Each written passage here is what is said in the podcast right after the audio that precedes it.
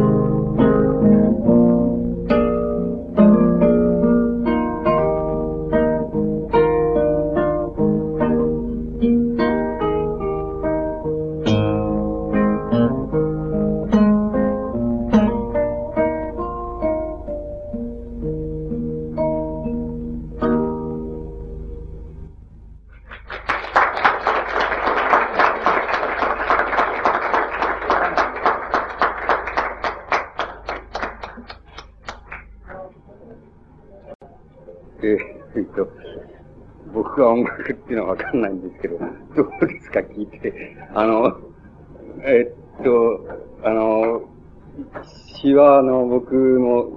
初期の、その、詩でして、その、え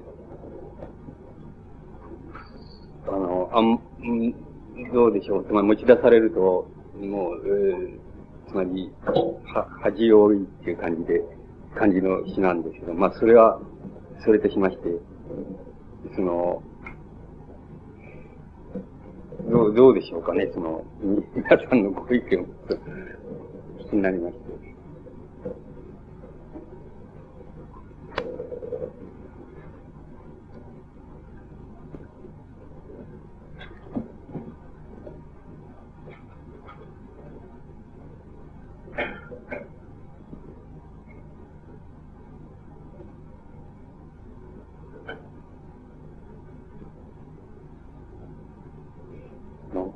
何かないでしょうかね。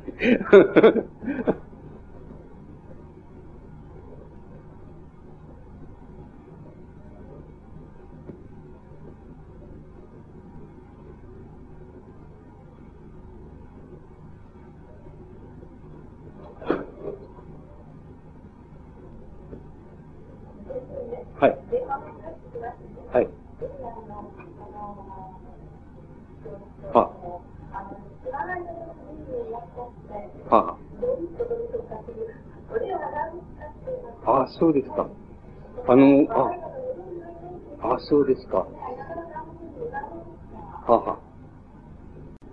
あのー、これあの、えっ、ー、と、僕のあの、非常に初期の詩で、えっ、ー、と、学生時代の詩だと思います。あの、学生時代、あの、あの、そ、卒業したとか、とにかくその頃の作品だと思います。で、あの、その、現、あの、もともとその、その頃っていうのは、その太平洋戦争が終わったすぐの頃で、あの、僕らが一番影響を受けて、戦争中に青春時代に影響を受けた詩っていうのは、あの、いわゆる、えっ、ー、と、指揮派っていうところの詩です。つまりだから、あの、代表的に言えば、その、三好達とか、あの、あの、立原道蔵とか、そういう伊藤静夫とか、そういう人たちが、あの、いわば、その時の詩の、この主流を形成していましたし、またあの、一番その、なんて言いますか、あの、お学科座みたいな活動的な、あの、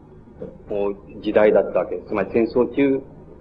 が、あの、戦争前から戦争中にかけてがそうなんですけれども、あの、ですから、非常に詩を、が好きだっていう、とか、あの、自分が、密かに書いてるとか、そういう、あの、学生みたいなものにとっては、その、あの、式派のその、え、あの、詩人たちの詩っていうのが一番感性的には近くて、ピン、ピンと来ててっていう時代だったわけです。で、多分、そういう戦争終わった直後だと思います。あの、後だと思います。これは1年か2年後だと思いますけども、あの、その頃を書いた詩ですけども、だから、えっ、ー、と、影響の土台は、あの、式派の詩人の影響だというふうに、えー、今考えるとそう思ってます。それで、えっ、と、その、何があの、原、えっ、と、あの、原、つまり、原型になったのか、つまり何を、まあ、あの、原型にして、あるいは下敷きにしたのかって言えば、これはあの、と考えます。これは、えっ、ー、と、やはり戦争中から、あの戦争の、あと何年かにかけて、あの、割合にやっぱり一般的によく読まれた、あの、ジード、アンドリ・ジードの、あの、アンドレ・ワルテルの式と詩っていうのがあるんですけども、それが、割合に、あの、その時の詩を書く時のあの、原型みたいなものとして、あの、あったように思います。それから、それ、あの、それで、一応その詩と、あれは出来上がるわけですけども、それだけあれば出来上がるわけですけども、その、背、背景、背後にその、体、ああの、いくらかの体験的な、あの、事実って言いますか、真実みたいな、言いましょうか、真みたいなものが、その中に、えっと、個人的にあって、それで、そういうふうにして作られたと思います。それで、僕らがあの、なんて言いますか、あの、その、自分たちのその、あの、10代の後半から20代の初めのその、感性的なその、あるいは情緒的なその基礎って言いますか、それを作り上げてしてくれたその、えー、式派の詩人、つまり、三好達意とか、あの、立原光夫とか、伊藤修造とか、あのー、津村信夫とか、そういう人たちの詩の感性っていうのを逃れるのは、あの、なかなか難しかったように思います。しかし、あの、僕自身はあの、戦争、うん、後は、だんだんそれから離れていって、あの、い、こう、意図的にもまた、無意識的にもあの、離れていこうっていうふうに考えて、自分の、えっ、ー、と、その、感性って言いますか、あの、感性のその基礎になっている上層っていう、情緒っていうものを、あの、自分で違う方へ持ってこう持ってこうっていうふうに、あの、心がけてきて、それで、あの、そういうところの中で僕自身はあの、いわゆる戦後のあの、荒れ地あの、の、あの、詩人たちのあの詩、詩の書き方、方法っていうのに、あの、遭遇、えー、して、あの、それ非常に目の覚めるみたいな感じがして、自分が、あの、ある程度、その、その式派的な、あるいは戦争中自分が、非常に影響を受けた、そういう感覚的になっています。感性的な土台っていうのを自分から、あの、そこから離れていきますか、抜けて、抜けていこうっていうふうにこの、する一つの大きな契機になったというふうに思っています。それからもまあ僕自身は、あの、自分なりに、あの、もう、もう、もう一つぐらい、もう、もう一段ぐらいきっと自分の詩の中に変化が、あの、詩の方法として、それからあの、感性的なその、基礎って言いましょうか、そういうものとして、その、もう一つ、一つぐらいその違うところへ、あの、自分をあの、持っていこうっていうふうに、意図的にもまた無意識的にも、おしていったっていうふうに思います。それで、結局その、それは結局荒れ地、えー、なんていうの方法を持ってる方針の方法を、とにかく突き詰めていこうみたいな、突き詰めていくみたいな、そういうところで、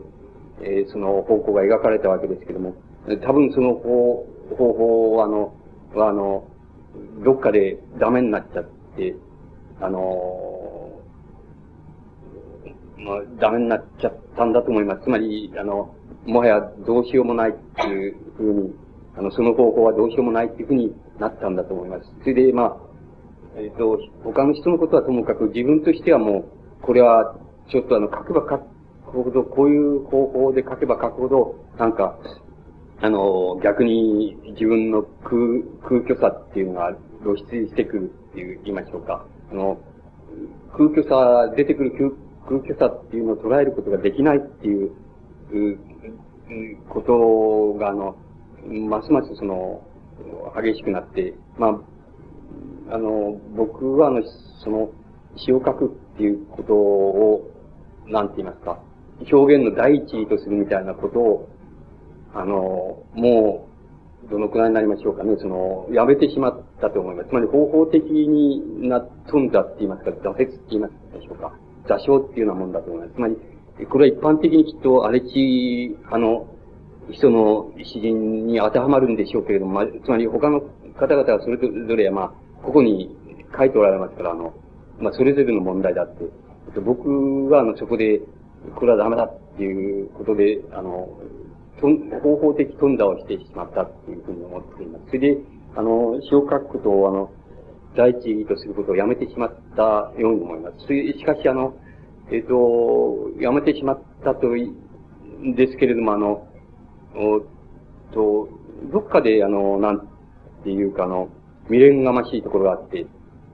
これあの、相川さんなんかから、これもうよ、よせよせっていうふうに、あの、四角のよせよせってよく言われたんですけど、つまり、ろくなものは書き合いしねえからとかいう、あの、ことでよせよせって言われたんですけど、なんかちょっと僕は未練がましいとかありまして、えっ、ー、と、まあ、あの、まあ、何年間か、えー、あの、批評を、批評文を書く、その、後ろ側で、その、リハビリテーションと称しまして、詩 を書いてきてることは書いてきてるんです。ですけど、あの、その、あんまり自分で積極的に、あの、なんて言いますか、あの、書いているっていうことにも、それからあの、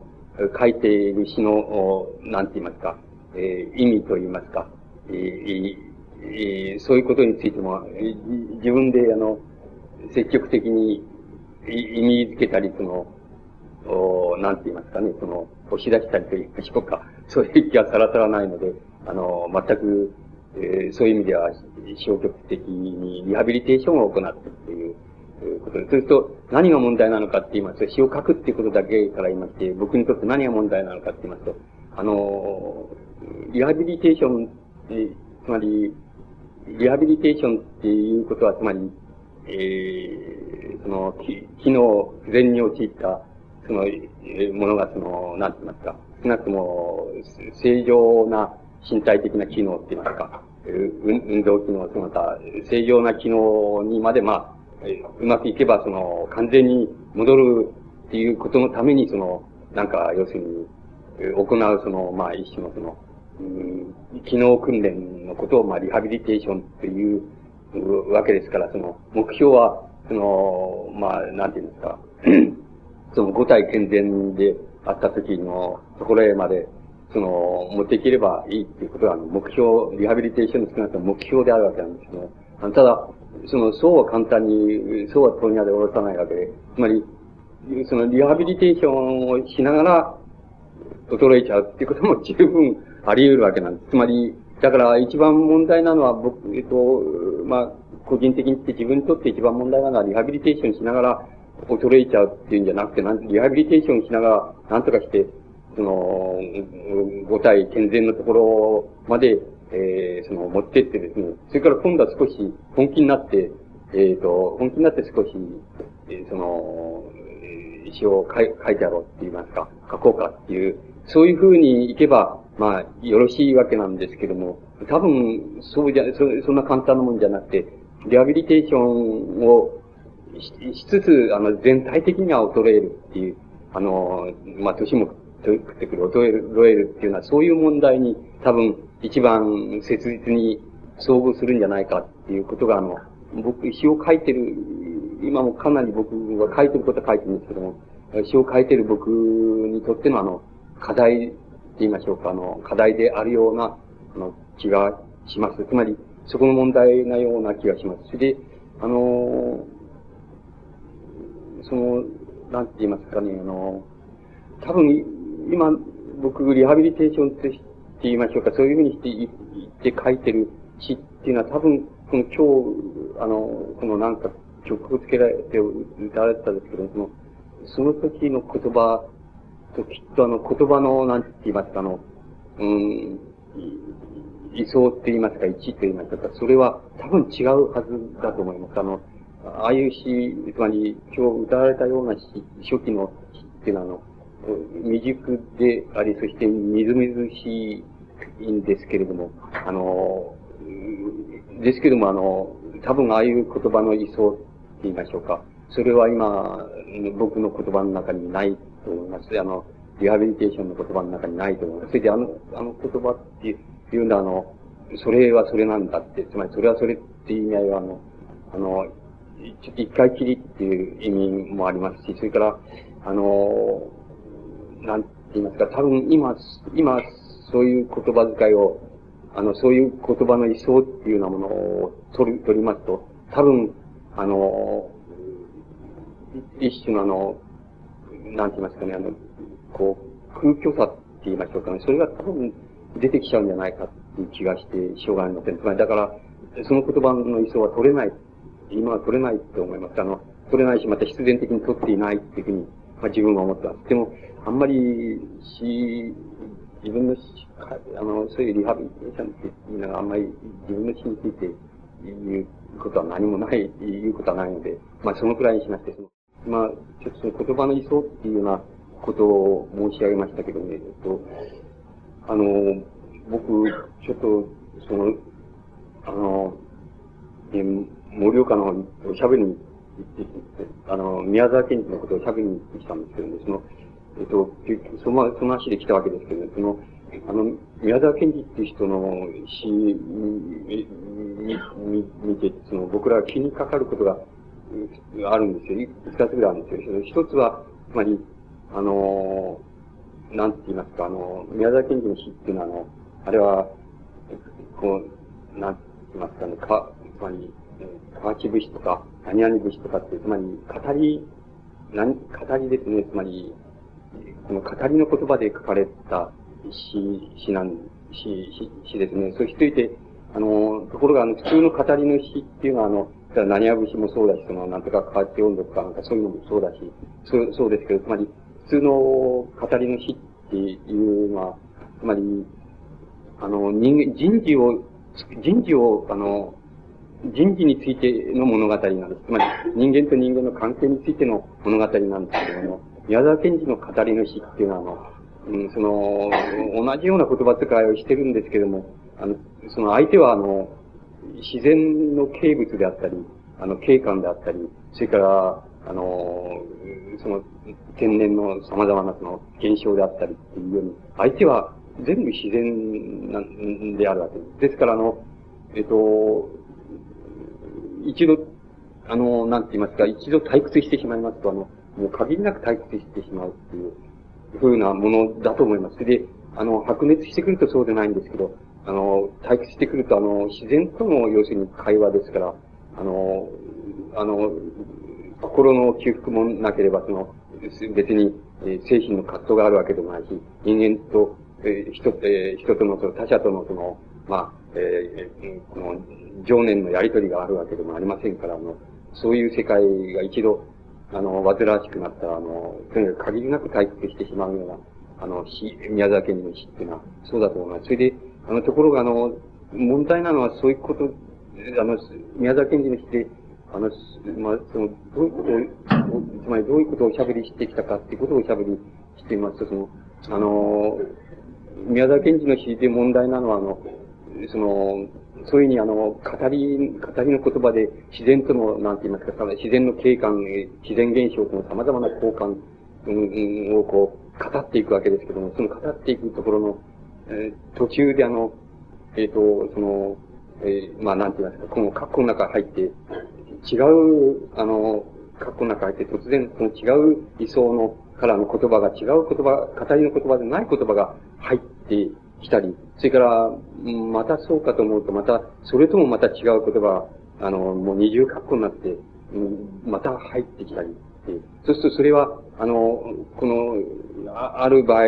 まあ、ある場合って言いますか、相対的に言いますと、大抵はあの、自分自身によるその、語りの言葉に対する否定なんです否定の言葉なになってると思うんです。つまり、あの、この宮崎賢治っていう人は、あの、その、とうとうとその自然との、自然の景観って言いますか、景色と風景とかそういうものとの交換を、あの、こう、ナイブに、こう、語りながら、突然、あの、突然なんか違う言葉をパッと、え、こう、入れて、括弧に入れて、入れる。それからまた、で、また、それともまた違う言葉を括弧に入れるっていうようなことをやって、その自分の詩の流れを、まあ、しばしば、あの、切っていくわけですね。切断していく、切断していってしまう。そうすると、あの、こちらの方から見ると、あの、読む方のから見ると、せっかくこれだけ、あの、流れているのに、あの、流れていくのに、どうしてこんな言葉を挟んで切っちゃうんだろうかっていうことが、その、非常に軽減に思われてくるわけです。それで、宮沢賢治っていう詩人のあの、と、と、本当、あの、本質的な問題っていうのは、その、軽減さって言いましょうか。その、要するに、こん、あの、こんな言葉を挟んだら、もうぶち、ぶち切りじゃないかっていうような、そういう言葉を、あの、パッと挟んでくるっていう。えー、まあ、挟んできたかと、またそれの注釈みたいなのをまた挟んでくるっていうような形で、あの、その、流れを切ってしまう。しかし、どうしてもそういう流れを切っても、あの、そういう言葉をその差し挟まざるを得ないっていうようなのが、宮沢賢治の中にあって、それが、あの、宮沢賢治の非常に、あの、本質的な、詩の本質的なところであるし、また、もっと言いますと、宮沢賢治も、なんか、世界を持ってる非常に本質的な問題なように思う。それで、大体僕らはその、そういう括弧の中に出てくる言葉っていうようなものを、あの、一種の否定性の、この、あの、詩の、いわゆる、えー、宮崎の詩の流れの言葉に対する、その、否定性の言葉として見る、えー、見たいわけです。つまり、あの、どうしても自分でもってその、流れ、それ語りの、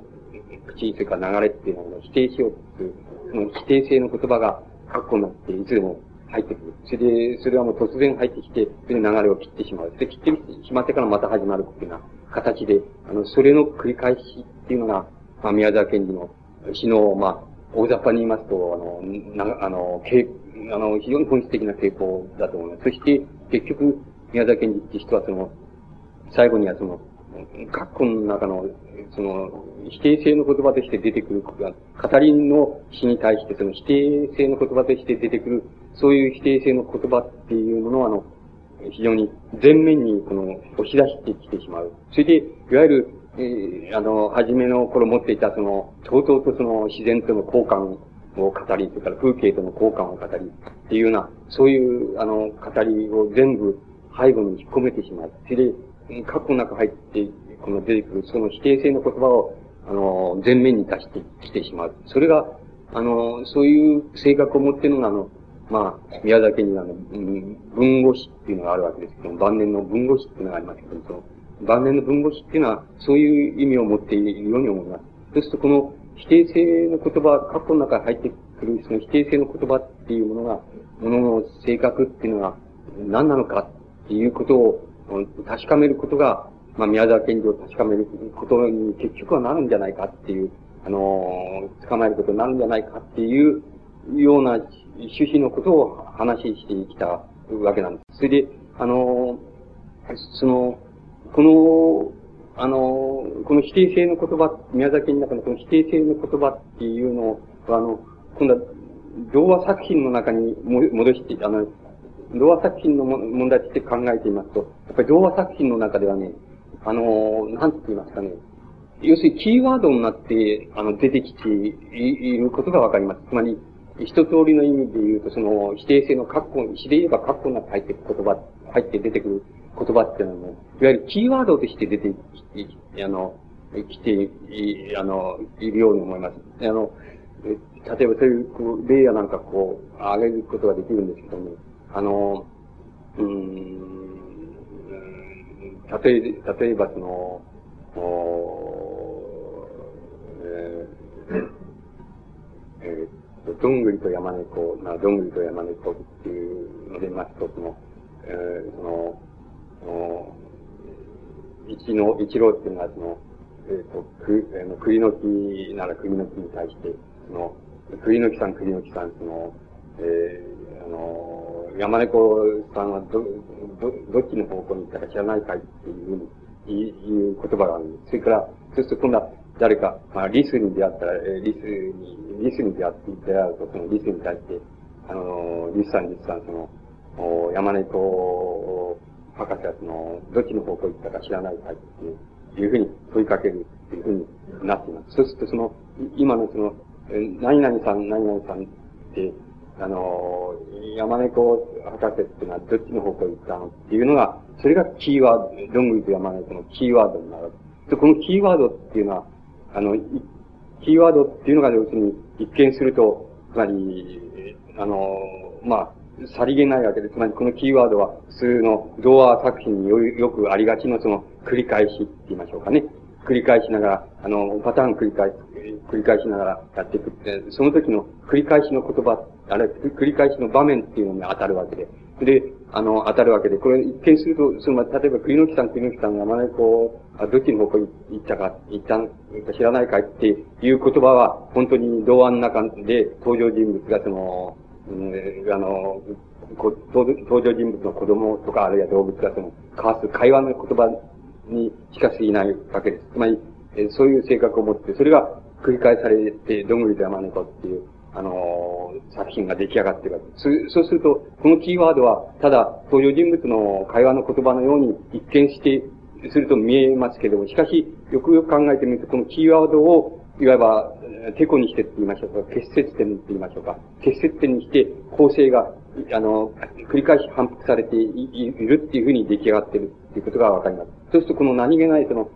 ただ、登場人物がその、うん、国吉さん、国吉さんっていうふうに呼びかける、その言葉っていうのは、一見すると何でもない会話の言葉のように見えるけど、実は非常に重要な、あの、キーワードだっていう、重要なキーワードで、これは、これが何なのかっていうことを、あのー、これの性格を、その、突き詰めていくことが、要するに、宮沢賢治っていうのを突き詰めていくことに該当するっていうことがわかります。どうしてかって言いますとね、今の例ですと、栗の木さん、栗の木さんですよ。それだけども、もっと、あのね、もっと、例えばね、え、たくさんあるんですよ。その、そのキーワードっていうのはね、あの、キーワードの性格はね、あの今のは子供らしい、本当に、あのー、登場人物の会話に過ぎの言葉に過ぎないですよ。それが繰り返しのパターンの、ね、あの、こう、キーワードになってるっていうだけですけどね。あの、うん、例えばね、そのね、え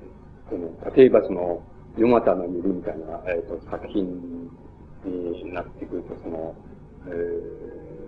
ー、あの、あの、如来小編地がね、その、明日の朝要するに、えー、川を渡ってこの、えー、ヒームキャの、えー、町へ入って、えー、おいでになるそうだっていう言葉っていうのがキーワードなんですよ。で、これが、これがやっぱり何度でも繰り返される言葉、繰り返される言葉、繰り返されて、そして、ヨマタのゆりっていう、あの、作品が出来上がってるんですよ。そうすると、この、今度は少し、この、例えば、栗の木さん、栗の木さんっていう、その、会話の、そのキーワードの、その、性格とね、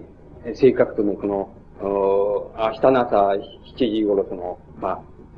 ちょっと言葉は正確じゃないですよ。あの、7時頃、あの、如来小編地がその、ヒムキャの、あの、川渡ってヒムキャの町へ入って来られるそうだっていう、その言葉とは、あの、そういう噂が、まあ、町に、あの、こう、飛び交わされるわけですけど、その言葉とは若干違うことがわかります。つまり、少なくとも、最初の言葉、国置さん、国置さんっていうのは、登場人物の、えー、まあ、子供なり、それか子供なり、あるいは動物なりが言う、いかにも、あの、子供らしいって言いますか、あの、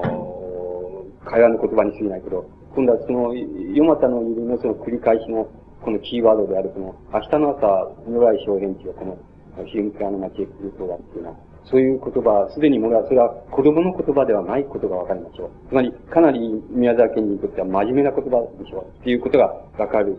わかります。それで、しかも、この真面目な言葉ってあって同時に、ヨマタのゆりっていうあの物語をその進行させてる、あの、まあ、それを進行させさせてるのが一人の架空の語り手としますと、その語り手の言葉とは全然違う、違うところから出てきてる言葉であることがわかります。で、その、あの、明日の朝、その、如来小編地がその、この町へやってくるそうだっていう、その繰り返しの言葉っていうものの、今度はその性格を今度ははっきりさせるっていうことで、もう一つ、また宮沢賢治っていうのの世界が、もう違うところから、違う出所があるっていうことが、今度は、またそこから出てくると思うんです。それで、もう一つのことは、つまり、栗の木さん、栗の木さんっていうのは少なくとも、あの、その、なんて言いますか、えっ、ー、と、どんぐりとやまねこっていう作品の中では、あの、会話の言葉でしょう。つまり、声を出した、登場人物が声を出して会話する言葉でしょう。ところが、あの、その、如来小編地が下の朝日茶の町、古そうだっていう、その、そういう噂の言葉、噂の言葉ですから、それは、あの、つまり、声を、声に出てくる言葉ではないでしょう。つまり、あの、もしそういう噂、噂の言葉ですから、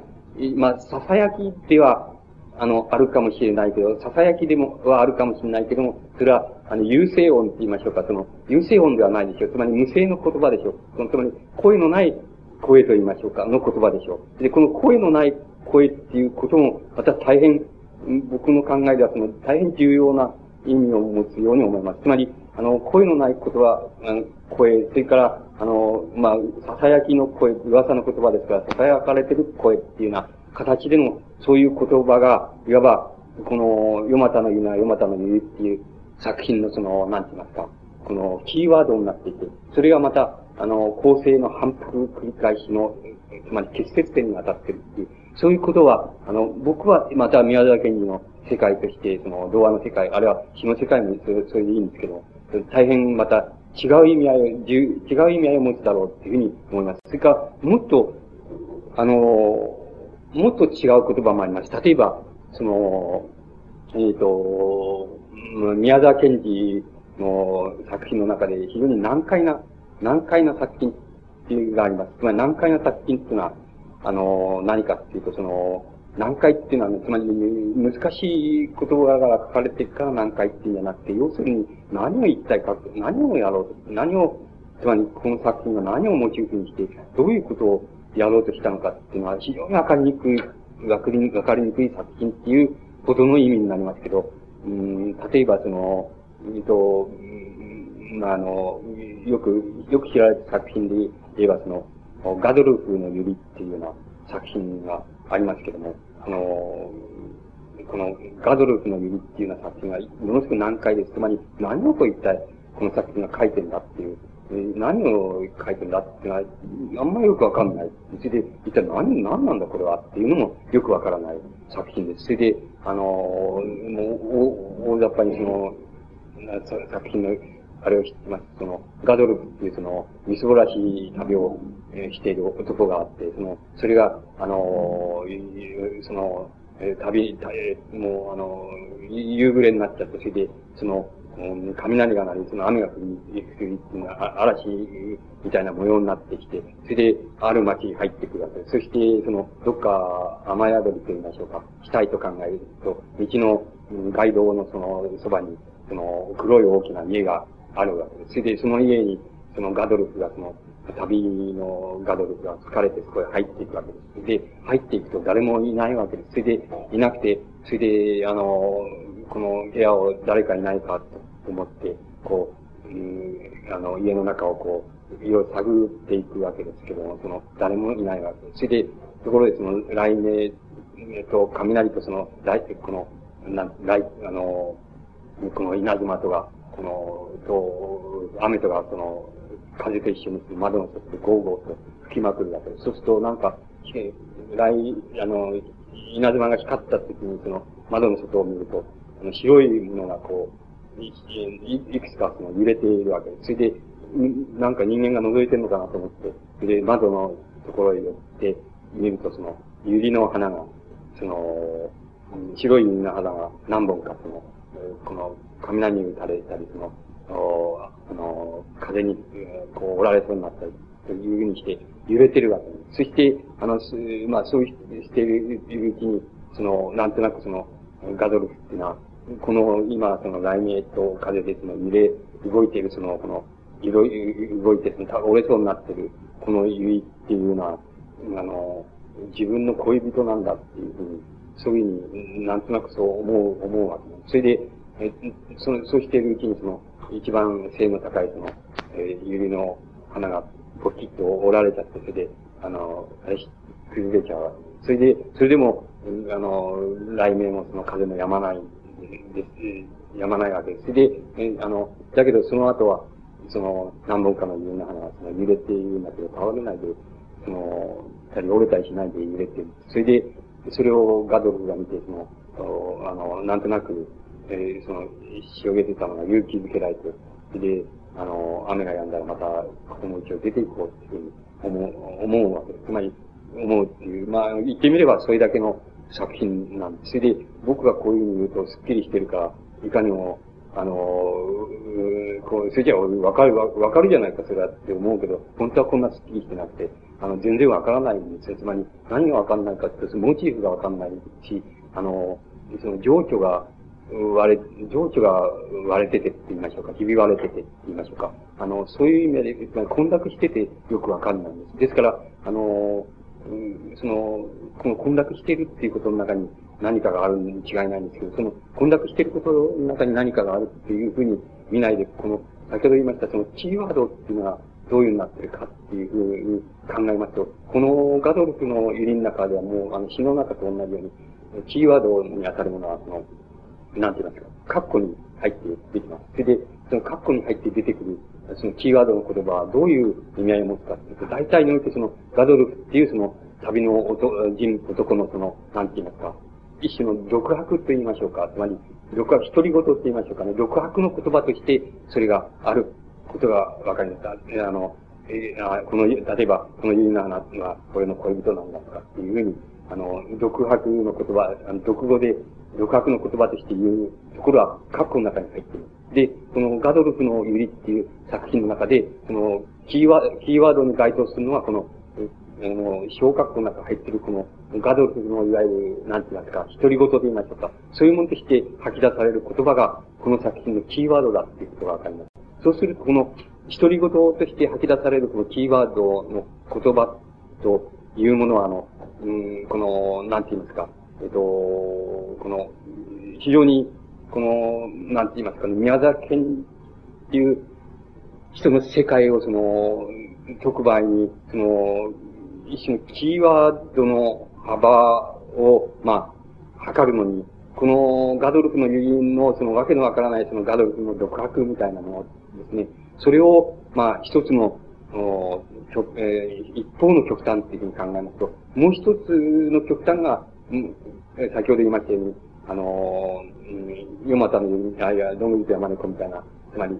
なんていうんですか、あの、栗の木さん、栗の木さんっていう山猫博士は、えー、どこ行ったか知らないかねっていうような風に言う言葉が一方の曲にある。そうすると、もう一方の曲には、その、あの、庭のキーワードは、その、今言いましたガドルフのいるみたいなところで、わけのわからない独白みたいなのを、あの、主人公のガドルフが、独り言として、つまりあれ、あの、囁きでもないし、あの、何でもないし、つまり内面的な、ね、うち、自分の中で、その消えてしまう言葉って言いましょうか。中で走って中で消えてしまうような、そういう無声の言葉ですね。あの、声のない言葉って言いましょうか。そういう言葉で書かれた、そういう言葉が、まあ、一方のキーワードの曲だっていうふうに考えることができると思います。そうすると、あの、宮沢賢治の、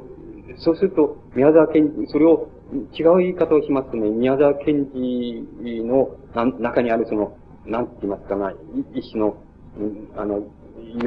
幼児性と言いましょうかね。あの、子供性ですね。子供性っていうものを、例えば、その、栗の木さん、栗の木さんっていう、そのキーワードの言葉が象徴しているとすれば、宮沢賢治の中にあるその、得体の知れないと言いましょうかね。得体の知れない、つまり混濁したある、その、これはつぶやき、大人のつぶや、読語としてしか、あの、存在できない、そういう言葉っていうのが、あの、宮沢賢治のキーワードの一方にある。これはもう、つまり、何しよう、つまり、えー、その、思い悩んでいるのか、あの、混濁しているのか、あるいは自分が自分でわからないのか、な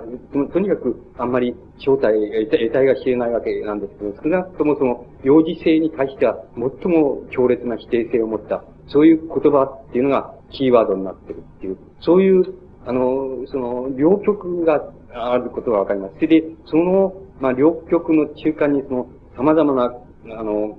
なんて言いますか、その、半分声になって半分声にはならないとか、囁きで、の言葉であって、それは、あの、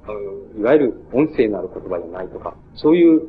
様々な、つまりバリエーションを含んでいますけど、でもって、宮沢賢治の言葉の、童話の世界の中でも、キーワードっていうのが発せられていることがわかります。そうすると、このキーワードが、あの、なんて言いますかね、その、どっから発せられているかっていうのを極めることは、あの、突き、詰めていくことは宮沢賢治を、突き詰めていくことでありましょうけれども、それを突き詰めるっていう、それを突き詰めることよりも、あの、なんて言いますその言葉自体が、そういうキーワードの言葉自体が、あの、様々なところから出てきてるわけですけども、それがどっから出てきてるのか、つまり、どっから出てきてるのかっていうのは、宮沢賢治のどっから出てきてるのかというよりも、あの、言葉っていうものの、言葉の、つまり、発せられる、あるいは表現される言葉の位置言いますか、位相としてって言いましょうか。あの、位置としてどっから発せられてるのか。それで、あの、いうことですね。つまり、どういう位置から、場所から、言葉のどういう場所から発せられてるのか。あるいはどういう位置から、あるいはどういう位相から、フェーズから発せられてるのかっていう、そういうことを、あの、極めるって言いますか、そういうことを、あの、はっきりさせていくことが多分、宮沢賢治のその、描いたその童話の世界を非常によくはっきりさせることの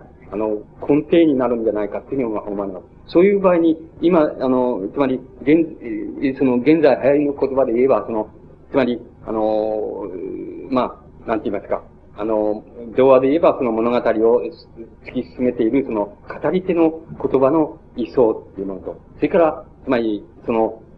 中にその会話の言葉、あるいは格好の中に含まれている独白とか、まあ、あるいは独白と、その中間にある様々な言葉として、少なくともキーワードとして、その、括弧の中にくくられて、あるいは鍵括弧の中にくくられて、あの、出てくる言葉との理想の、つまり、なんて言いますか、その、差異っていう、差異っていうものを、その、なんて言いますか、はっきりさせていく、言葉の差異っていうものを、はっきりさせていくことが、これは宮沢賢治っていう人のその内面の世界に修練させるっていうことは大変難しいことなんだし、あの、無理なところが、童話作品と詩作品ですから、無理なところがありますから、そういうふうに具体的にその修練させていくことが重要なんじゃなくて、この言葉が、あの、キーワードとして出てくるものと、それから語りの言葉として出てくるもの、あるいは詩の場合でもそうですけど、詩を、語りの詩を展開している言葉の一層と、それから、そのキーワードとして、括弧の中にくくられて突如として出てくる言葉の理想との、その差異っていうものがどうなっているのかっていうことを、あの、はっきりさせていくっていうことが、多分、宮沢賢治のその、童話作品の世界をはっきりさせていくことに、あの、つながっていくのではないかっていうふうに思われます。それで、あの、思われますっていうことを話していきました。それで、その、あの、そのね、えっ、ー、と、つまりね、あの、そ、それをね、どういう、じゃどういうふうにそれをもん問題にする、したいかっていうことがあるんですよ。つまり、問題にしたいかっていうことがあるんですけど、それは、あの、その、キーワードっていうものを、いわばその、なんて言いますかね、構成の反復点のその、反復のその結節点っていうふうに、うん、あるものっていうふうに考えていきますとね、これ、宮沢賢治の、うん、世界にあるその、まあ、一種の幼児性っていう、子供性っていうものと、それから宮沢賢治の中に、あの、含まれているその、得体の知れない大人性です。つまり、大人性っていうものと、その、いわばその二、両方のその、差異っていうもの、両者の差異、あるいはその、両者の、うん、否定性と、うん、その、うん、まあ、否定性と媒介性の関係にある、その、えー、言葉の差異っていうものね。そのことを、あの、そのことをはっきりさせていくことに、えー、なっていくと。そうすると、それが多分、あの、大雑把に言えば、その、なんて言いますか、宮沢賢治の、こう、中で終始一貫、その、作品の中で終始一貫宮沢賢治を、その、なんか、葛藤せしめた、その、根本的な、にあるのはそういうことじゃ、なんじゃないのかなっていうふうに思われるわけです。それで、その、この、今度はその、これは、その、そういう話をしてきた、きましたっていうことじゃなくて、えっ、と、そういう関心を僕、つまり、なぜそういうふうな、あの、話になってきたかっていうことの中にある、僕にある、の中にある根本的な関心になるわけですけど、それはどういうことかって、その、えっと、つまり、童話作品、宮沢賢治だけじゃなくて、童話作品、うん、とか、その、うん、これ、広く変化してしまいますと、童話作品とか、その、あるいは、あの、なんて言いますか、民話みたいな伝承の作品みたいなものの中に、うん、まあ、あの、年寄りじゃないから、あれだけども、つまり、あの、子供さんがおられる人はすぐ、ということはすぐ理解されると思うんだけど、ある時期、子供っていうのは、あの、く、繰り返しがものすごく好きなんですよ。なんか、あの、面白いことを言ってやると、もう一度やって、もう一度やってって、何回でもやらせられて、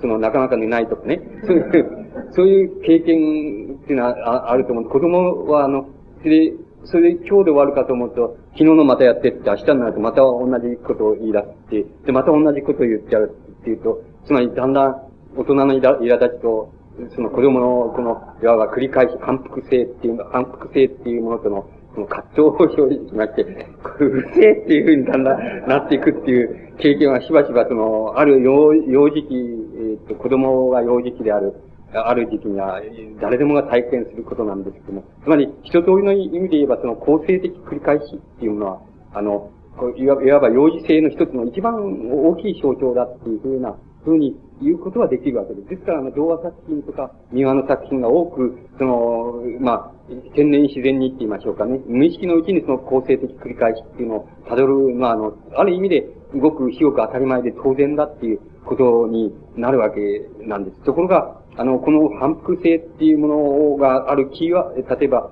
えー、この宮沢賢治の童話作品なんか、それが、そこが複雑だっていうことが非常に興味深いことなんですけども、つまり、そのキーワードを、繰り返しのその、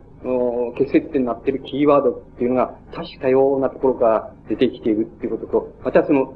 そこから繰り返され、構成が繰り返されるっていう一般性をも持ってるっていうこと、それ、そのことに、その、なんか一つの、なんて言いますか、その、えっ、ー、と、意味って言いましょうか、意味をつけようっていうふうに、まあ、考えていきますと、何が問題になるか、この反復っていうこと、反復性とは何なのかっていうこと、それから反復性っていうものと、その、あの、まあ、その、再、再生、再とか、再生とか同一性っていうものとは、どういう関係にあるのかっていうことと、それから、もっともっと、あの、引っ張っていきますとね、その、否定性っていうこと、つまり、その、なんて言いますか、弁証法的否定性でもいいんですけど、つまり、否定性とか否定の否定性とかっていうものが、一体、あの、この、なんて言いますか、反復性っていうようなものと、どういう関係にあるのかとかね。が、もっとこう、もっと僕、固有の、なんて言いますか、関心に引き寄せてしまいますと、あの、えっ、ー、と、阻害、えっ、ー、と、あの、自己阻害っていう、あるいは阻害っていうことと、あの、僕、あの、表現っていうことと、表現っていうことと阻害っていうのは、少なくともあの、表、あの、表現、言語表現のあの、世界の範囲を内、内部で少なくとも限定すれば、内部に限定すれば、あの表現っていうことと阻害っていうことは、同一のことを意味します。同一性を意味します。つまり、あの、表現すなわち、あの、自己阻害であるわけで、で、あの、それは同一性のことを意味します。それと、この同一性、つまり、あの、同一性っていうことは何かっていう、あの、これは、あの、そういう、再生、あの、相違性っていうこと、あるいは再生っていうのは何かっていうことと関わるわけですけども、あの、つまり、同一性っていう、あの、同一、今、表現すなわち、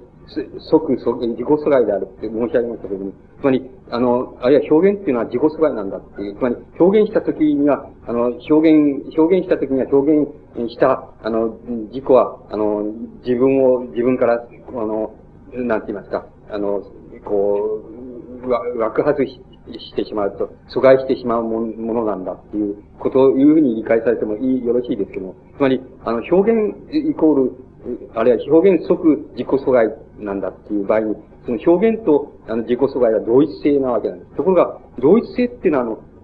どう、えっ、ー、と、なんて言います、どう、なん、イコールではないわけです。つまり、どうしてかと片っぽは表現でありますから、つまり、あの、言葉の表現であったり、その宮崎県の動画で言えば、その、反音、反音声の表現であるとか、音声の表現であるとか、無声の表現であるとか、つまり、要するに表現っていうのは表現ですし、阻害、あるいは自己阻害っていうのは、その、なんて言いますか、あることから、あることから、その、なんて、隔てられるとか、あることから、枠組みから外されるっていう意味合いを持ちますから、それ、それは決して同等では、つまり、なんて、イコールではないのですよ。でも、あの、同一性なんです。あの、ええっと、あの、表現は、あの、自己阻害と同一性であるわけです。そうすると、あの、同一性っていうのは、あの、その突き詰めて、あの、ある場に、その同一性っていうことを、あの、突き詰めていきますと、必ず、あの、ある一つの再生っていうものの本質に到達するっていうことが、あの、非常に重要な概念であるわけです。別に僕が発明した重要、その阻害表現っていうのは僕の概念ですけども、あの、再生同一性っていう概念は、これはハイデッカーの、お概念です。で、それで、あの、この、ハイデッカーがよくそういうことは非常に厳密、緻密にやってるますけど、まあ、言葉ではちょっと言えないくらい緻密なことを言ってますけど、つまり、あの、同一性っていうものをどんどんどんどんあの、本質的なところまで突き詰めていってしまいますと、そうすると必ず再生っていうのが、再生っていうものの本質が現れてくるんだっていう、あの、概念が、あのー、成り立ちます。で、これは、例えば、あのー、この、つまり、そういうことの、まず一等、最初の、まあ、あり方っていう、っていうことを、今の、今日のお話のところで、その、あれしてみますと、例えば、あの、子供っていうのが、あの、成長するっていうことはね、あの、ことを、その、今の言い方で言って、言ってますとね、あの、その、成長するっていうことにおいてね、成長するっていうことにおいて、もし、それが表現、成長するっていうことを表現だっていうふうに考えるとします。それは身体の表現であったり、それに伴うその、精神的、心的な世界の表現であったり、例えば子供が成長するっていうことは、その表現なんだっていうふうに考えるとすると、あの、成長っていうことを、あの、成長することのために、それは、旅に、その自己、自己阻害、子供は自己阻害されて、つまり子供でありながら子供から阻害されて、される自己を阻害してしまうっていうことを、が同時に伴うことを意味します。で、だから、この成長っていう概念を、まあ、子供にとっての表現っていうふうに考えます。あの、そういうふうに考えていきますと、今度は、その、その成長するたびに、あるいは表現するたびに、要するに子供は自分を自分でなくしていく、あるいは自分を自分から外していくっていうことになります。ですから、そこでは成長イコール、それは自己阻害です。つまり、子供にとっての自己阻害っていうことになります。つまり、あの、その、つまり、自己阻害とか表現っていう概念を、今そういうふうに使いますと、今度はもう一つ、それはもう違う、今度は、あの、使い方をしましょう、してみましょうか。その、その、今度は再生っていう、再生と同一性っていう概念を、あの、なんて言いますか、え使うとしますと、あの子供が、子供が成長するっていう、子供が成長するっていうことは、子供自身が、あの、自分、あの、自分で、自分を、なんて言いますか、その、差別することだ。あるいは、自分で自分を、再付けることだっていうことを、を今仮に成長っていうふうにえー、あの、考え、えー、理解するとします。そうすると、今度は成長、成長した子供っていうのと、成長しない前の子供っていうのは、同一であるっていう、えー、概念が出てきます。そうすると成長っていう概念は、イコール同一性であるっていうふうに、今度はそれを言うことができます。それから、もう一つ、えっ、ー、とね、ここで盛んに訓練してるわけでね、その、訓練しているわけです。つまり、つまり、つまり、伝承法的概念っていうのとね、その、ハイデッカーとか、その、ハイデッカーの影響で、つまり強い影響下に、まあ、えー、ある、例えば、えー、そのね、えー、まあ、ジャック・デリダとか、あの、ドルーズとか、そういう人たちの、もってあの、考えるその再生っていう概念と、弁証法的概念とね、それそれとその、阻害っていう概念は、どう、どういうふうに関連づけられるかっていう話を、く、く、そのね、してるわけで、その、まあ、頭の中で、盛んに 頭の中でそういうあれしてるんですけど、その、この、せ、この、今度は、その、えっ、ー、とね、子供を、子供が成長するっていうことも、ことはね、子供が、あの、自身を、あの、自身を否定することだっていうふうに考えてしまう。そうすると、あの、子供が成長して、まあ、あの、まあ、成長した子供になることは、あの、初めの子供っていうことから考えれば、それは子供の否定性であるわけなんです。そうすると今度は、今度はもう一つ、子供、あの、子供の否定性、その、成長したっていうことは、だから、そこで子供が、あの、自己否定、あの、自己に対して否定性を行使したっていうことに、え成長っていう概念が当たるわけです。今度は、今度は、成長、あの、あの、子供のね、子供の成長性っていうものをね、また、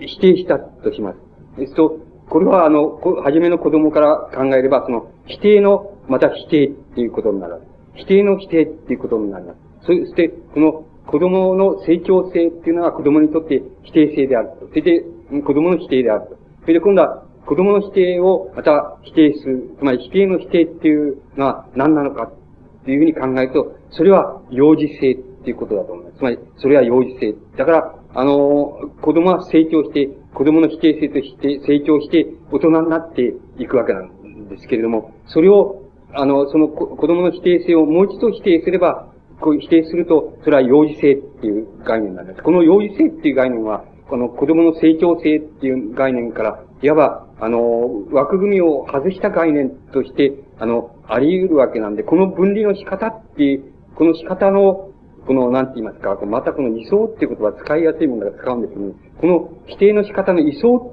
ていうのがね、要するに非常に重要なことなんです。つまり、あの、重要なこと、つまりそれはね、あの、一種の、身体、政治的な身体性からのね、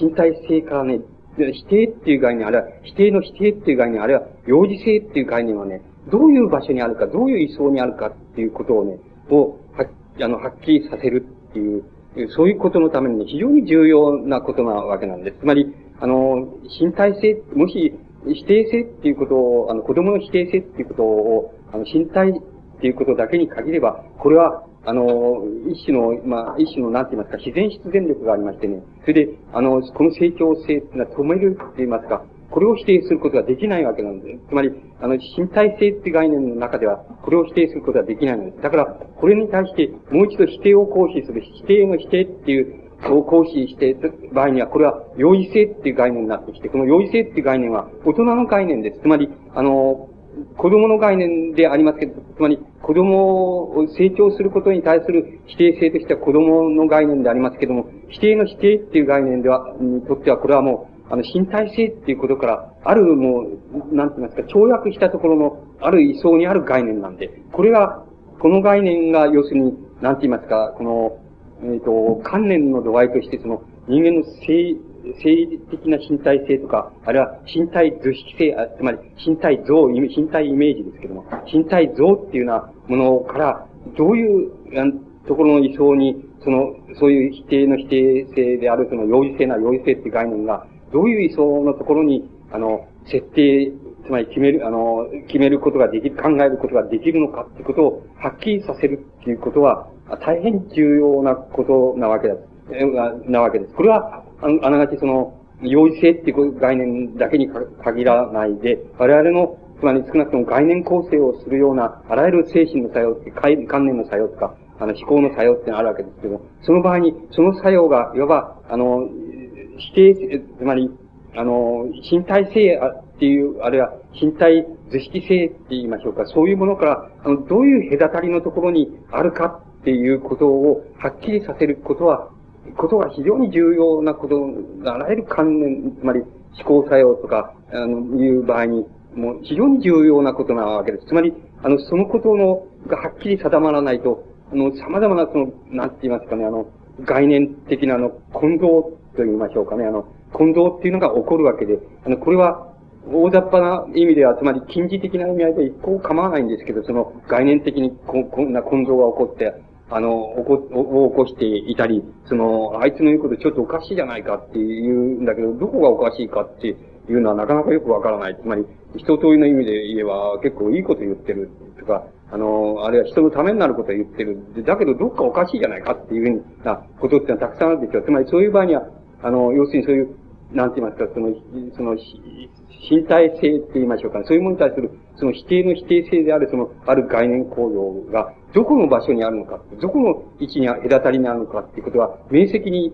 まあ、その明晰にはっきりされていない場合に、しばしばそういうことが起こりうるわけなんです。つまり、あの、つまり、つまり、なんて言いますか、倫倫理的な、つまり、倫理的な妥当性っていうものと、それから概念構成のデタラメ性って、インチキ性っていうのとが、一緒にしばしば入ってきたりするってことがあるんですよ。それは何、何が原因かっていうのは、基本かって、そういう意味合いで、その、そういう、あの、この構成され、否定の否定性であるその概念構成のその、隔たり、位置づけ、あるいは位相っていうものが、はっきりされてないっていうことが原因なんです。それで、あの、ここれはその、非常に緻密に緻密なことを言う場合には、その、非常にそのことは重要だ、なわけなんです。それで、あの、そうするとこの、否定性とか否定の否定性っていう概念は、まあ、その、非常に俗に言えば、その、これは、このヘーゲル、あるいはヘーゲル・マルクス的概念だ、なわけなんです。あるいはヘーゲル的概念なんですけども、あの、その起源で言えばヘーゲル的概念なんです。で、この、えっ、ー、と、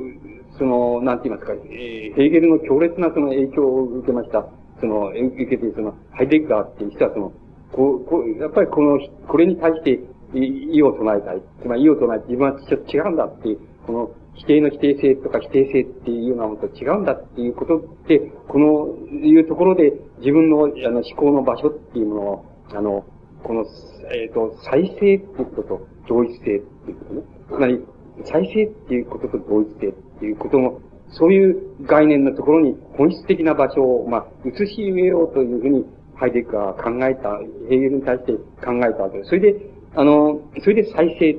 あるいは同一性っていう概念が、あの、出てきてるわけです。ですから、この再生っていう概念は、その、言ってみればね、その、えっ、ー、と、その、え、あの、ヘーゲル的概念で言えば、その、え、A に対して非 A であるとかね、A に対して A の否定性が対立している。っていうね、現象法的に対立している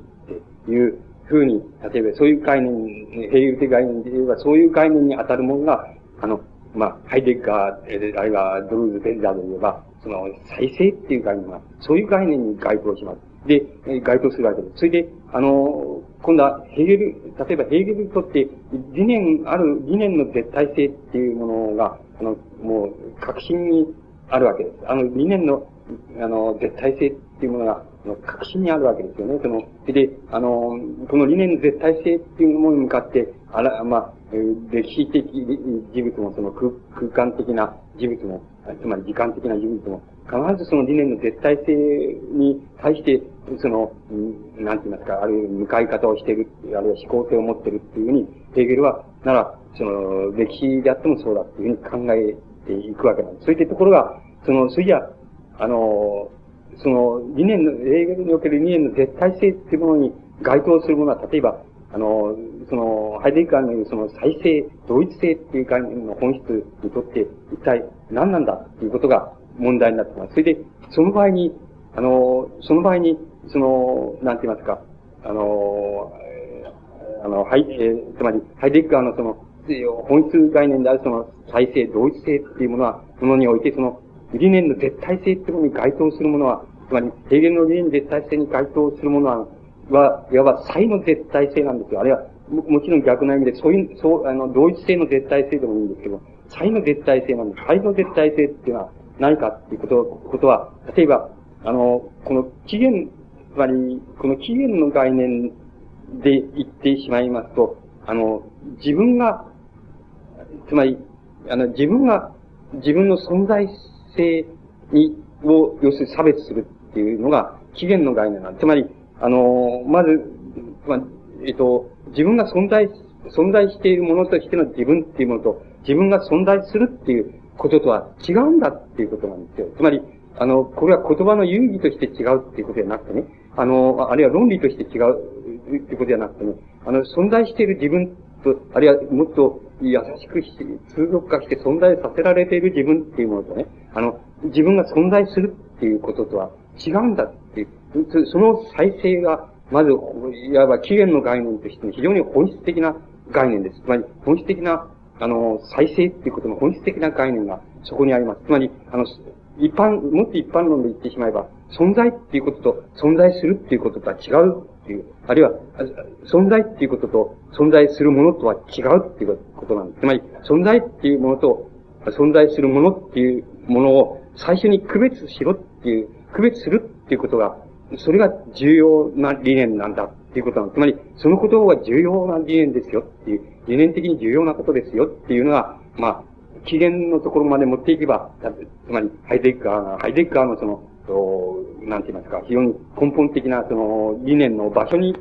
なっていきます。で、あの、こういう、あの、こういう、つまり、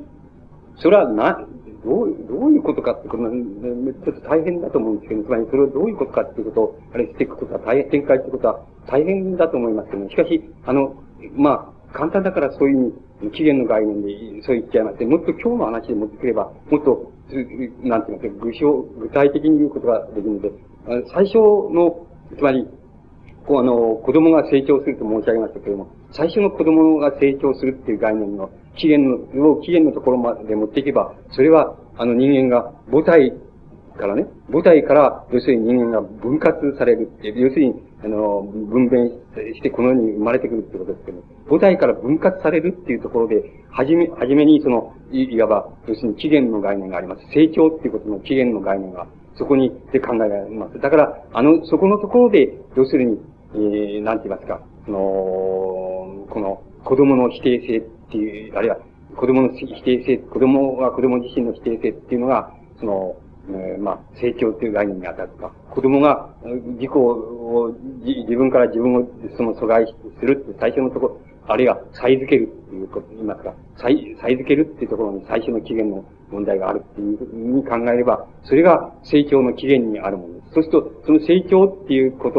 とに、子供の成長っていうことは、その、先ほど言いましたように、止めることができない止めることができないのですけども、これを止めることができないその成長は、子供が子供自身をの自己否定として成長するっていうふうに考えてしまうと、それのまた否定としての、つまり否定としての否定としての、つまり幼児性っていうのがありますね。そうすると、この幼児性っていうものは、あの、何に当たるかっていうと、人間、人間の存在がその、いわば、その、最初に、その、分割され、それで、えー、生まれ、そして、ほっとけば、つまり、成熟し、そして死に至るということになるわけです。ところが、あの、この否定の否定性である幼児性っていうのは、この、あの、その、なんて言いますか、その、なん、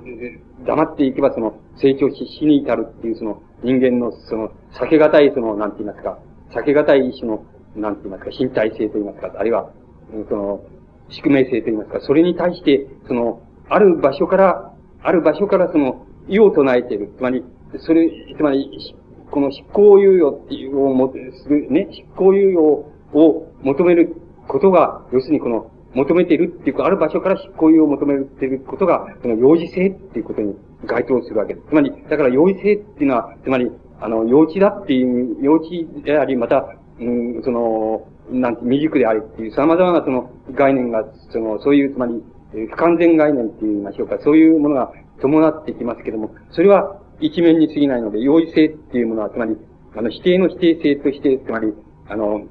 否定性としての子供の成長から、その死に、成熟し死に至ってしまうっていう人間のあり方に対して、あの、ある、ある場所から異を唱えていることが、のが幼児性だっていうふうに理解することができるわけです。ですから、この幼児性っていう概念は、その意味では、あの、いわば、執行、死を、死をつまり、せき止めていると言いましょうか。人間が、あの、死をせき止めているっていう概念としても、その、容易性っていう概念はもちろん成り立っているわけで、あの、死をせせき止めるっていう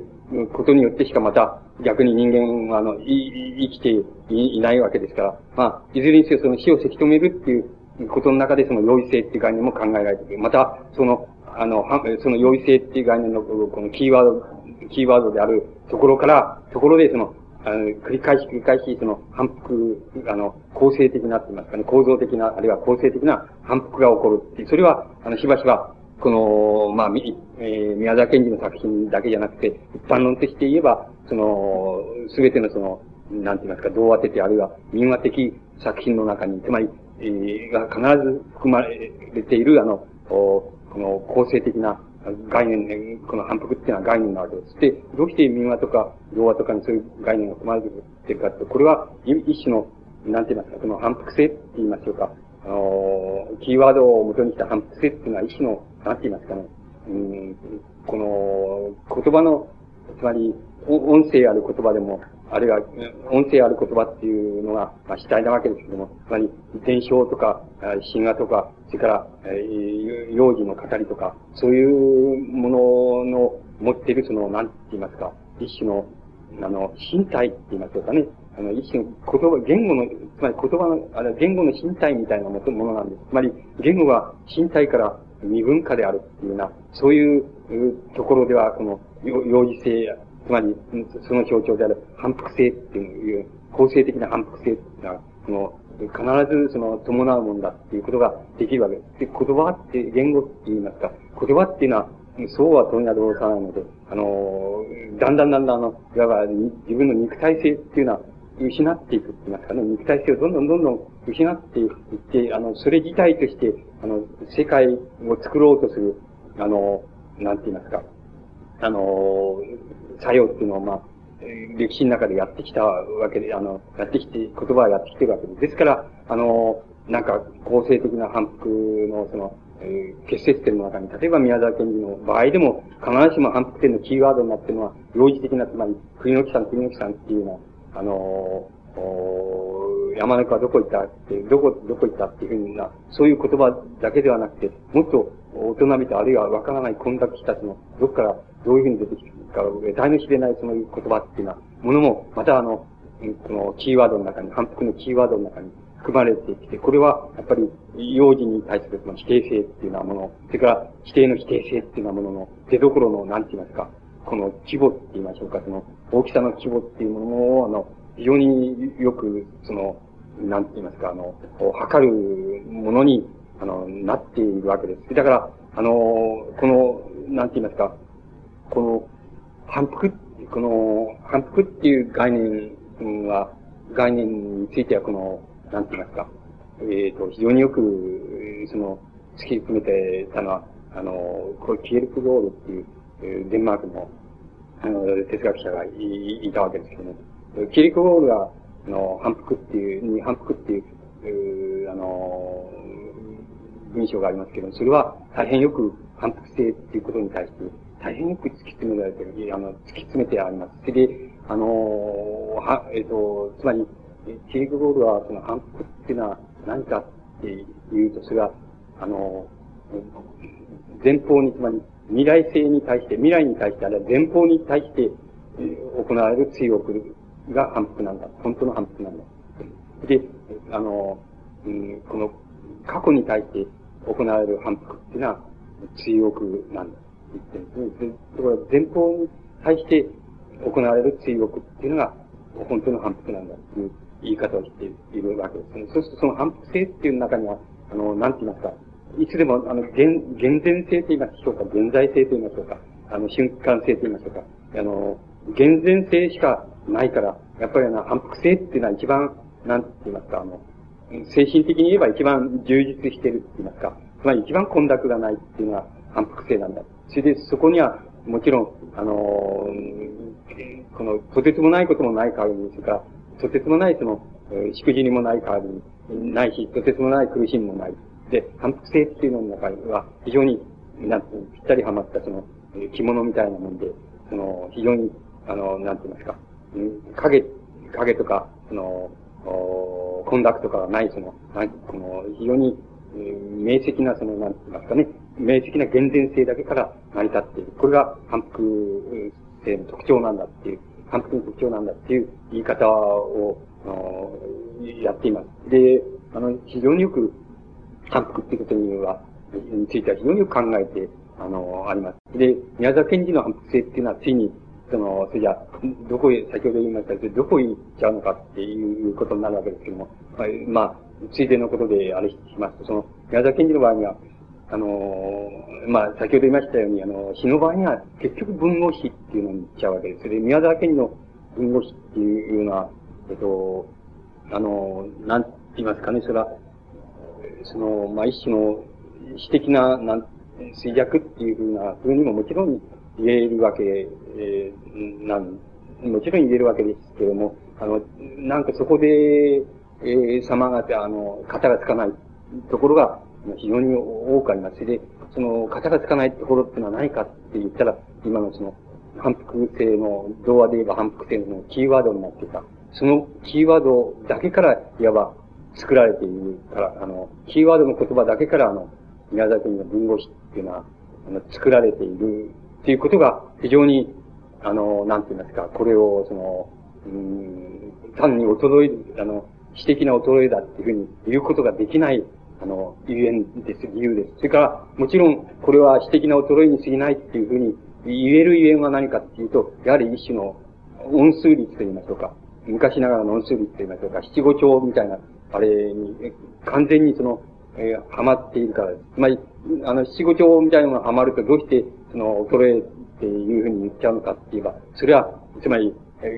言語の音数的、日本語の音、音韻的って言いますか、音韻的に言って、その一番反復性の、なんて言いますか、一番あらわなのは、いわば音数率でしょうし、つまり七五調でしょう。ですから、あの、もう、もろにそれはもう、あの、そこの、もろに、最も、まあ、基本的な、その、なんて言いますか、えー、ところまで、そういう、そういう意味合いでは、その、死な、死の、うん、意識を基本的なところまでもう、うん、なんて言いますか、退化させちゃってるっていうに言えば言えるものですから、だから、これは衰えだっていうふうに言えば言えるのですけども、それだけで処理できない、言い切れないものがあるのはなぜかって言ったら、その、ほとんどキーワードのその、この、括弧の中に入ってるキーワードの言葉だけで、あの、この文語ができてるから、ね、だからそれが単に衰えっていうふうに言えないわけです。で、宮沢賢治のその反復性っていうものの、まあ、運命っていうのは、大体そういうふうになっていってしまうわけです。それで、動画作品で言えば、どういうふうにいくかって、それは、まあ、あの、まあ、一種の倫理性っていうものとして、それは、あの、この、なんて言いますかね、倫理性っていうものとして、まあ、広い意味での倫理性っていうようなものとして、あの、出てきていると思います。例えば、あの、その、なんて言いますかね、あの、あの、なめとこ山の熊みたいな、その、お熊、えっ、ーと、うん、熊が、例えば、えー、両親の小十郎にその、どうして俺のとこ、どうして俺のこと殺すんだっていうふうに言うと、その、小十郎の方は俺はちっとも、うん、殺したくないんだけど、その、竹川とその、お肝とその、うん、もらって、その、まあ、売らないと、その、自分は、あの、暮らしていけないんだって言うから、仕方なしに、その、あの、売ってんだっていうふうに、いう、いうふうなところがありますね。それからまあ、例えば今度は、逆に今度は、うん、熊が、小十郎が、まあ最後に熊に襲われるときに、あの、うん、熊の方が、俺はちっとも、あの、お前を殺したくはないんだけども、仕方がないんだって言って、熊が言ってその小十郎を殺すっていう、ような、つまり、そういう一種の、即、えー、どう言ったんでしょう、即因のこう仏教で言えば、自死っていうことでしょうけども、その即因の心っていうようなものを、あの、なんて言いますかね、あの、単に人間だけじゃなくて、生物全部に、その対して、あの、そういう自死っていうものの作用は、絶対的にその、同一なんだって言いましょうかね。あの、再生がないんだっていう、そういう概念が宮沢県にああるわけです。倫理にあるわけですけど、それはまあ、宮沢県にも、まあ、倫理の一つの表れ。またこれは、あの、言葉に、言語表現に即して言えば、その、なんて言いますか、あの、別に、えー、文学を、えー、やってるとか、芸術をやってるとか、あ音楽をやっている、そういう人間だけが、その、芸術をやってるわけじゃないんだっていう、まあ人間っていうのは、誰でもその、生活において、その、その後に一つの世界を残すものなんで、その目に見えない一つの世界を残すもので、その世界は、その人にとっての芸術なんだっていう言い方があるんですよ。つまりそれが宮沢賢治の、まあ倫理のまた別の現れであるわけです。それで、あの、それから、まあ、その、もう一つは、まあ、一種の高い、えっと、まあ、高いの倫理みたいな、まあ、銀河鉄道のみたいな、高いの倫理みたいなのは、もう一つあるわけです。その、高いの倫理によれば、あの、人間は、あの、人間が、つまり他者の、えっ、ー、と、他者の心っていうのをすぐに、あの、分かって、それで、あの、すぐに即座に分かって、つまり、それは時空性、時間空間性っていうのは、別に障害にならないので、時間空間性は全部障害にならないで、あの、即座に、即時に、つまり他者の心とか他者の、えー、その、うん、悩み事とか、その他者の不幸とかっていうのは、すぐにさっと分かっちゃって、それで、その、よく理解してそれを助けることができるっていうふうに、いつでもできるって。えー、それから、必ず自分がこう思ったと思っていうことは必ず人に、すぐに即座に通ずるっていうこととか、あのー、つまり、その、なんて言いますか、つまり、そういう、まあ、一種の、その超人間、超人間以上の超人的な、あの、人間、超人的な、その、者たちの世界が高いとして想定されているわけですけど、そ、の枠組みはもちろん仏教が、あの、宮崎県の中における仏教が決めてるわけです。そ、の世界の倫理が決めてるわけですけれども、つまり仏教っていうのは、大体そういうものですから、つまり、あの、その、あの、そういう世界を想定してるわけですから、だから、あの理想としてるわけですから、だから、そういうものとして宮沢県にも倫理っていうようなものは、そういう高いの倫理っていうようなものとしてももちろん現れてくるわけです。で、しかし、あの、この、うん、なんて言いますか、こあの、この、から、また、先はそういう話をしてきたんですっていうことになっていくわけですけど、あの、で、今度は、そこのところでも重要なことは、あの、なんて言いますか、あの、まあ、重要だと思われることは、その、あの、倫理の、宮崎の倫理の世界がどうなってるかっていうことを、あの、突き詰めていきますと、宮崎倫理っていう、えっ、ー、と、一人の、まあ、作作家であり、詩人であり、童話作家であり、詩人であり、また、あの、まあ、ある意味、思想家でもあり、という、そういう、あの、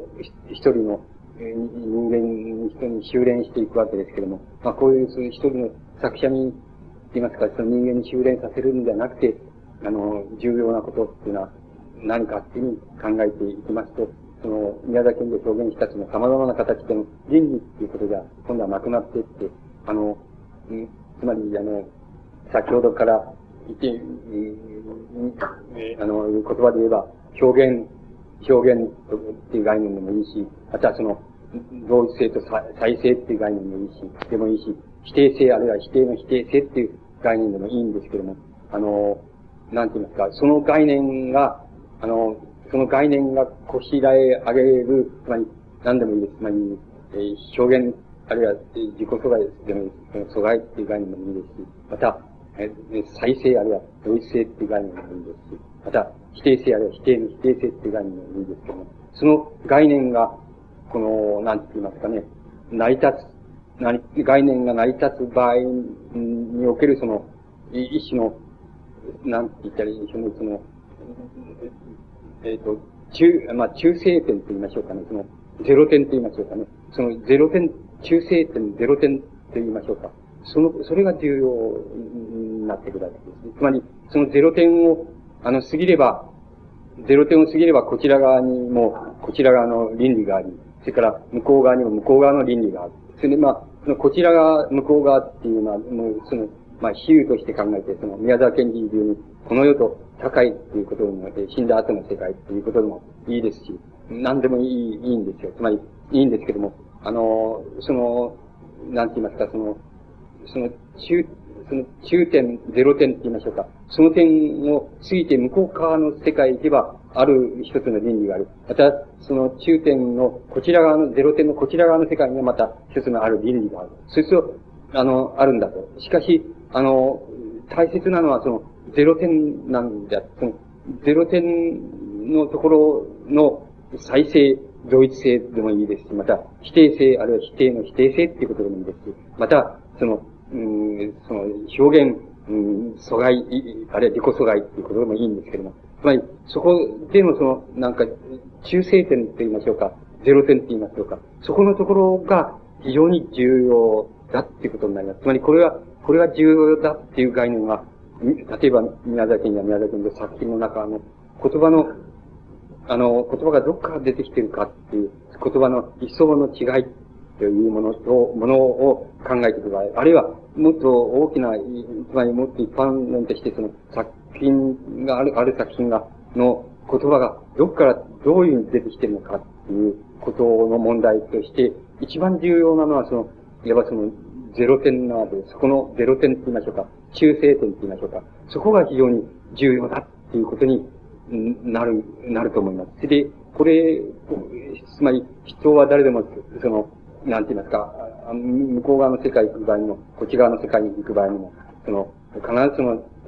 重要なるその倫理的、あるいは、その中性点あるいはゼロ点っていうものを通っていくわけなんです。それで通っていくんだけど、その通っていくことは気づかないこともあり得るわけです。どうしてかって言いますと、それは本質的な再生と同一性の場所でありますし、また本質的な否定性と否定の否定性の場所でありますし、また本質的なその表現、自己阻害の場所でありますから、ありまして、それはあんまりよく